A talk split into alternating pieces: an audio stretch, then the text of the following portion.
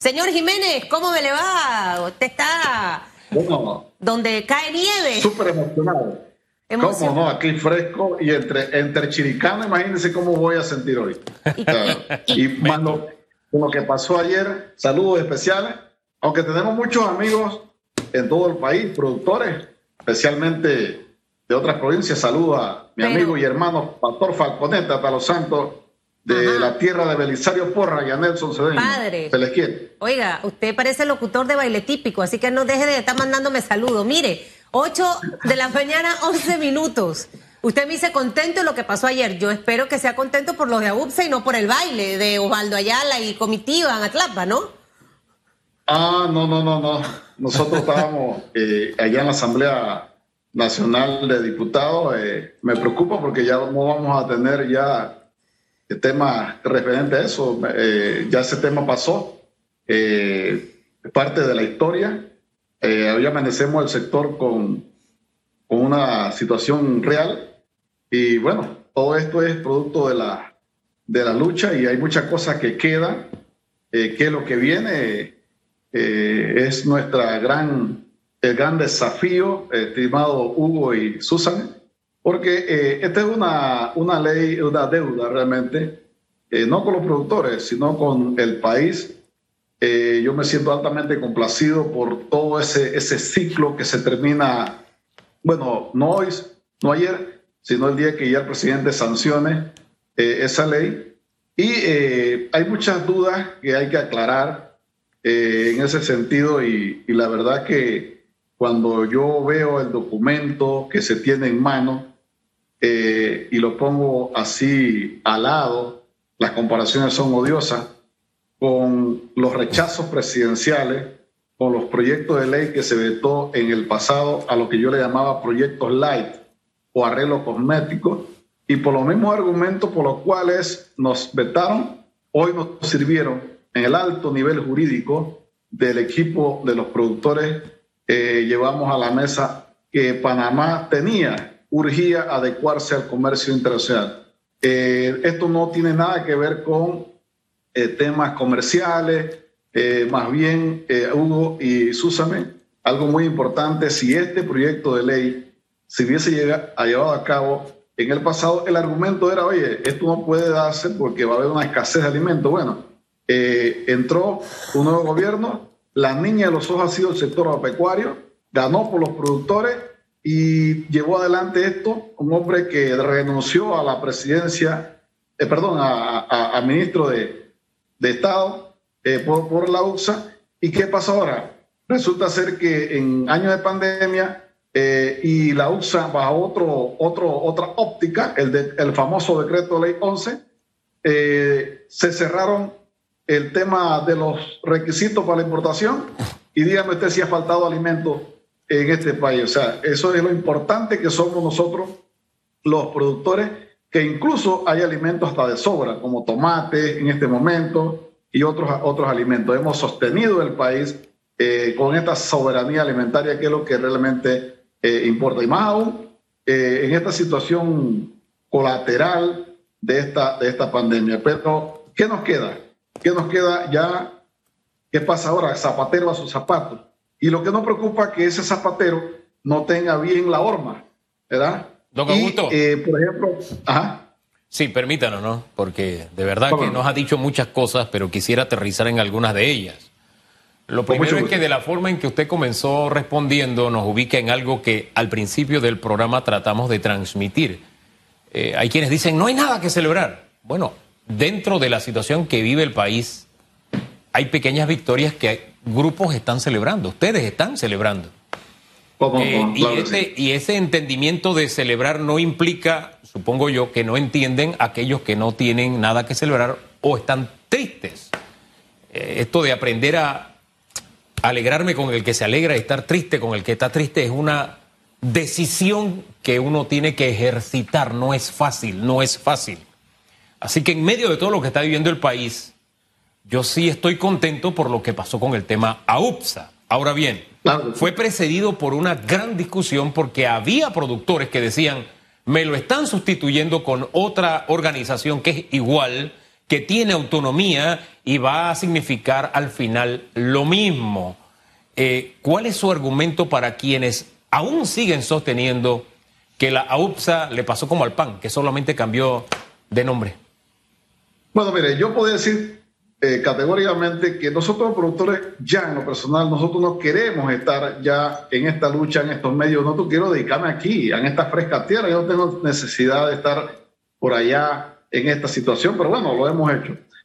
Nosotros fuimos los primeros, los primeros que levantamos la mano cuando en el 28 de octubre del 2019 el ministro de Desarrollo Pecuario lleva a la Asamblea aquel llamado proyecto CENTA que demoró muy poco, que murió en la cuna. No podemos decir que era igual a la USA por ser una total irresponsabilidad. El decreto ley 11 es maquiavélico, satánico, eh, los artículos estos que ya no existen para la historia, el 53, el 56, que usted no puede incluir el control previo, y el 57, el silencio administrativo, la famosa Dirección Nacional de Normas, aquella que tenía la super eh, eh, poder, superpoder de aprobar plantas del extranjero sin eh, considerar requisitos fitosanitarios. Y todo se resumía, Hugo, era en las, como las capacidades legales del Ministerio de Desarrollo Pecuario que habían sido cercenadas. en efecto, para aquellos que adversan eh, eh, los, los, productores. Un gran error que cometió el presidente de la Comisión de Asuntos al cual debo felicitar a Eric Brose porque no se le puede decir al hombre que no consultó. Ya el hombre recorrió el país y nos llevó a 47 reuniones, dentro de las cuales eh, todo el que, que defendía su posición se le dio la oportunidad. En este caso, muy responsablemente, los importadores presentaron su proyecto, querían mantener una entidad reemplazada, que eso es lo que nosotros nos oponíamos, cómo nosotros vamos a reemplazar la USA por otra, por otra entidad. Señor Finalmente, sí, para contestarle ya, finalmente aquellos, aquellos que adversan, yo le digo que lamentablemente no tengo ahorita mismo en impreso el documento ya eh, eh, eh, aprobado en tercer debate, pero sí se prevalece algunas modificaciones eh, en este documento, en el artículo 1, 2, 3, 4, parece que las facultades se le reconocen, ya no se le devuelven, porque para mí nunca se han ido, se le reconocen a los ministerios regentes. En concordancia con los convenios internacionales, queda la ventanilla única. Y ese es el tema ahora que algunos dicen que el DEPA no va a funcionar y la cantidad, acuérdense, Susan, que no solamente aquí estamos viendo el tema de papa, de cebolla, aquí estamos el tema de macarrones, de coditos, de malvas, de aceituna, tantos alimentos que se importan. Si nosotros apagamos la luz y que el último salga, que salga del cuarto, cierre la puerta, entonces puede haber un caos porque hay instituciones muy deprimidas que ahora le toca hacer ese trabajo de aprobar y rendir tu Necesito que nos ayude para que la población entienda eh, cómo esta ley o la creación de esta ley, de esta nueva oficina, que obviamente será una realidad una vez el presidente de la República sancione la ley porque todavía obviamente no está reglamentada, va a beneficiar, que usted me pudiera mencionar tres beneficios puntuales. Con la creación de esta nueva oficina, como tanto productores como el panameño va a beneficiarse de esta nueva norma, porque al final es lo que necesitamos entender. En administraciones pasadas vimos cómo se quemaban muñecos de AUPSA y todo el tema de la AUPSA, pero ahora que ya está esta norma, eh, hay que hacer docencia con la población panameña de cómo se va a beneficiar con tres al menos, tres, tres bondades de esta nueva legislación. Correcto, mire, yo me suscribo al documento. Yo, yo, yo pienso que a veces los amigos que nos adversan tienen otro documento. Y es probable. Mire, esta agencia panameña de alimentos cumple una función específica y va a beneficiar primero a los consumidores. Porque los consumidores nosotros nos merecemos. Dígame usted si nosotros no, no nos merecemos que el producto sea tanto nacional como importado, que tenga los niveles de inocuidad adecuados para ellos ser consumidos. Estamos hablando de alimentación, no estamos hablando de ropa. Con la existencia de la UXA, en el, artículo 56 no se le podía hacer examen previo. O sea, nosotros teníamos que dar por bueno todo lo que venía. Pues comenzando por ahí. Esta agencia de meramente de trámite, meramente, tiene siete funciones. Siete funciones. A los importadores no van a decir que ahora se le va a poner mucha traba, que va a haber hambre en el país porque no va a venir el arroz, que no va a venir la cebolla, que no va a venir. Sí, van a venir en la medida que quienes dan el go, quienes tienen la llave de paso, en términos científicos. Ojo, ojo, no es que un ministro aquí va a decir, yo no me da la gana que de Estados Unidos no entre nada porque yo quiero. Eso no se puede, eso es violar al comercio internacional. Eh, estos señores que adversarios quieren, querían que se pusiera una, un muro en Paso Canoa y otro en el tapón del Darién y que no entrara ni una libra de fideo. Eso, eso es imposible aquí y en una parte del mundo. Lo que nosotros dejamos muy claro es que Panamá suscribió en el acuerdo de la facilitación del comercio en 2007 la creación de una ventanilla única. Esa ventanilla única de tramitología tiene siete funciones. La primera tiene que asegurarse que todas las competencias descritas en el artículo 1, que es que le corresponde a los ministerios dirigentes, sean del MIDA, MINSA y Ministerio de Comercio. Y todo es verificar los trámites, etcétera, etcétera. Y la cinco es la más importante para los señores importadores. Esta agencia, y por eso es que hay un término prudente, creo que son seis meses, si la memoria no me es infiel, mientras que se adecue todo esto, establecer y administrar una plataforma digital moderna enlazada entre MINSA, MISI y MIDA. No me pregunte tecnología, porque apenas puedo andar mi, WhatsApp en el teléfono pero entiendo que el Estado tiene que proveer a esta agencia panameña de alimentos, que dicho sea de paso, eh, las funciones quedan totalmente definidas, establecer ese, ese enlace, cosa que un importador llega a una solicitud y dice, bueno, voy a traer cebolla a Holanda. ¿Quién va a decidir, digamos usted? Le, hago, yo poniéndome en la labor de periodista, pero los periodistas son los que llevan el canal de la información buena o mala a la ciudadanía. Eso va directamente a una dirección de sanidad vegetal. Sanidad vegetal toma y le dice, ¿sabe qué? De Holanda no se puede traer porque hay una restricción fitosanitaria con el nemato dietilenche dipsasi. El señor importador retoma a través de esta agencia de trámite y se le dice su solicitud ha sido eh, eh, eh, rechazada. Pero sí lo puede hacer traer de un lugar que cumpla y que no sea un riesgo para mi patrimonio fitosanitario pagar a los aranceles, después que sea que la cadena alimentaria que se está llevando como cadena modelo, que no venga a entorpecer a que mi cebolla se pierda por tener un producto de afuera que venga con, esa, con esas condiciones, por un lado. Y así opera cuando tiene que ver con el DEPA, que debe ser, y señor presidente de la República tiene una gran tarea, y por eso es que yo considero que estamos a tiempo porque le quedan tres años para ir ajustando esta nueva, esta nueva ley. Lo, preocupante para mí sería que esta ley saliera en la postrimería de este gobierno y llegara un presidente importador, que ya todos sabemos quiénes fueron, era, y alguno de lo defiende. Yo no soy político, no estoy inscrito en un partido político. Mi política es la producción agropecuaria hortícola de Tierra Alta, miembro de una asociación apolítica independiente que este, este nuevo regente del país deje morir esta ley, que colapse el país, que no, que no haya trámite a tiempo y los importadores levantan la mano, ah, esa era la ley que ustedes querían, los productores, ahora no hay esto no hay lo otro, y, y digan, ¿sabe qué?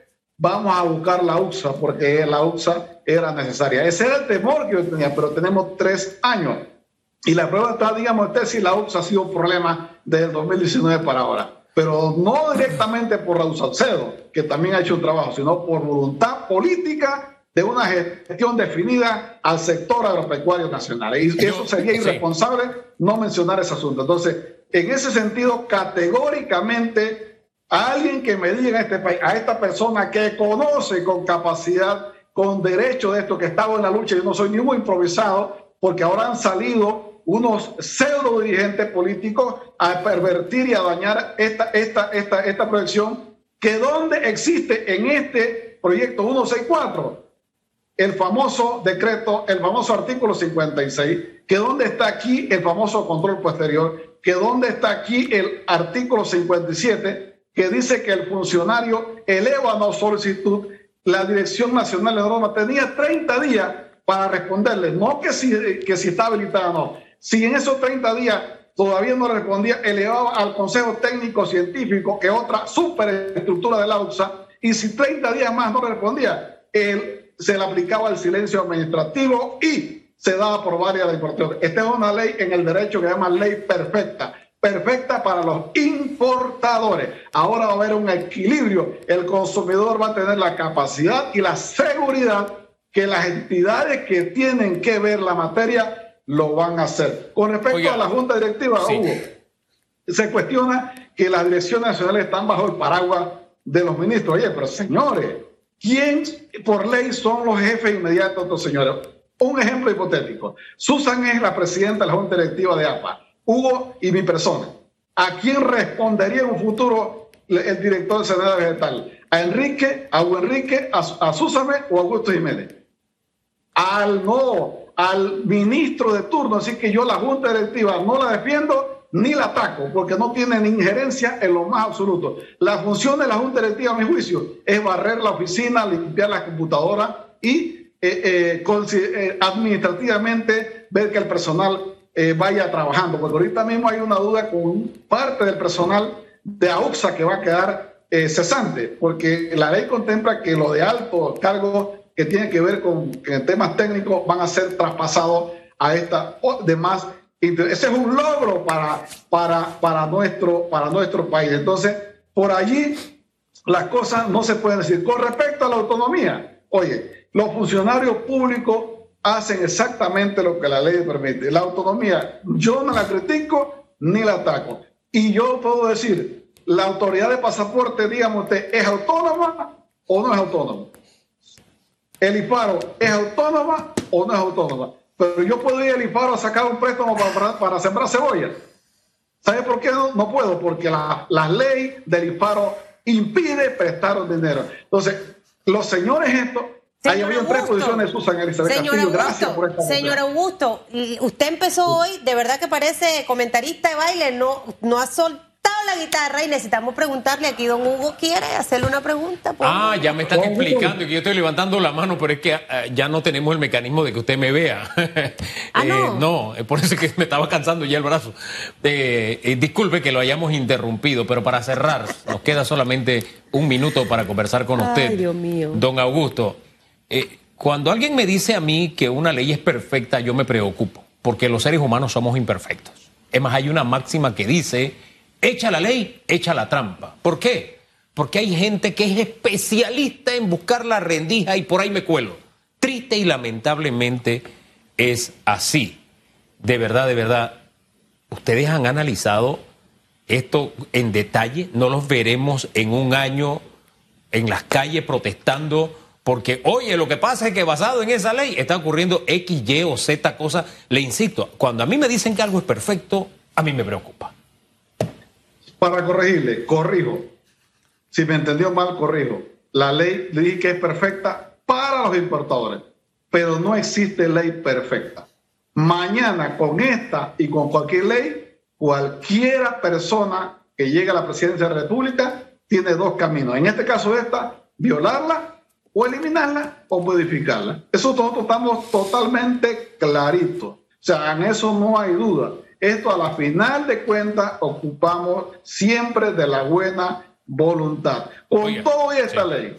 llega un presidente importador y nada nos garantiza que tengamos nuevamente los mismos problemas de antes. Por, eso, es importante, Por eso es importante que la institucionalidad funcione, porque si un gobernante no quiere cumplir la ley, un ejecutivo, tiene que haber un judicial que equilibre todo, tiene que haber un legislativo que también a través de los instrumentos legales mantenga el equilibrio. La diferencia, con la diferencia, disculpe, con la diferencia que con el decreto ley 11, ahorita mismo las personas pueden hacer lo que sea, la ley se lo permite. Con esta tiene que violar. Vamos a, no sé si es tan atractivo violar. Vamos a darle seguimiento y su punto de vista cobra gran valor porque el compromiso de eliminar a UPSA se hizo en un debate presidencial que a ustedes le costó mucho. A ustedes los productores. Y usted era uno de los que estaba ahí adelante. Y me parece duro que ustedes después de todo lo que le costó 10 años el compromiso público, usted se dejen meter un gol. Señor. Es mi ah, apreciación. es mi apreciación. Antes que se vaya, señor Jiménez, dentro de las tantas cosas que salieron ayer eh, sobre el tema de AUPSA, Por ahí leía, eh, lo que pasa es que Augusto ahora está de acuerdo porque él es funcionario del MIDA, el hombre estaba ensacado. ¿En serio? detrás de usted hay una foto que, dice, un recorte de periódico, que dice eliminan la UPSA. Eh, este tema de la UPSA usted lo agarró como una bandera. Usted es funcionario del MIDA, está, es PRD. Rápido, una respuesta corta. Jamás, jamás, jamás. Primero muerto que ser funcionario público y ser político. La política dejen para los políticos, dejen nosotros producir y hacer grande Panamá. Gracias. se portó bien. Gracias, don Augusto. Que tenga muy buen día. corta. Chao.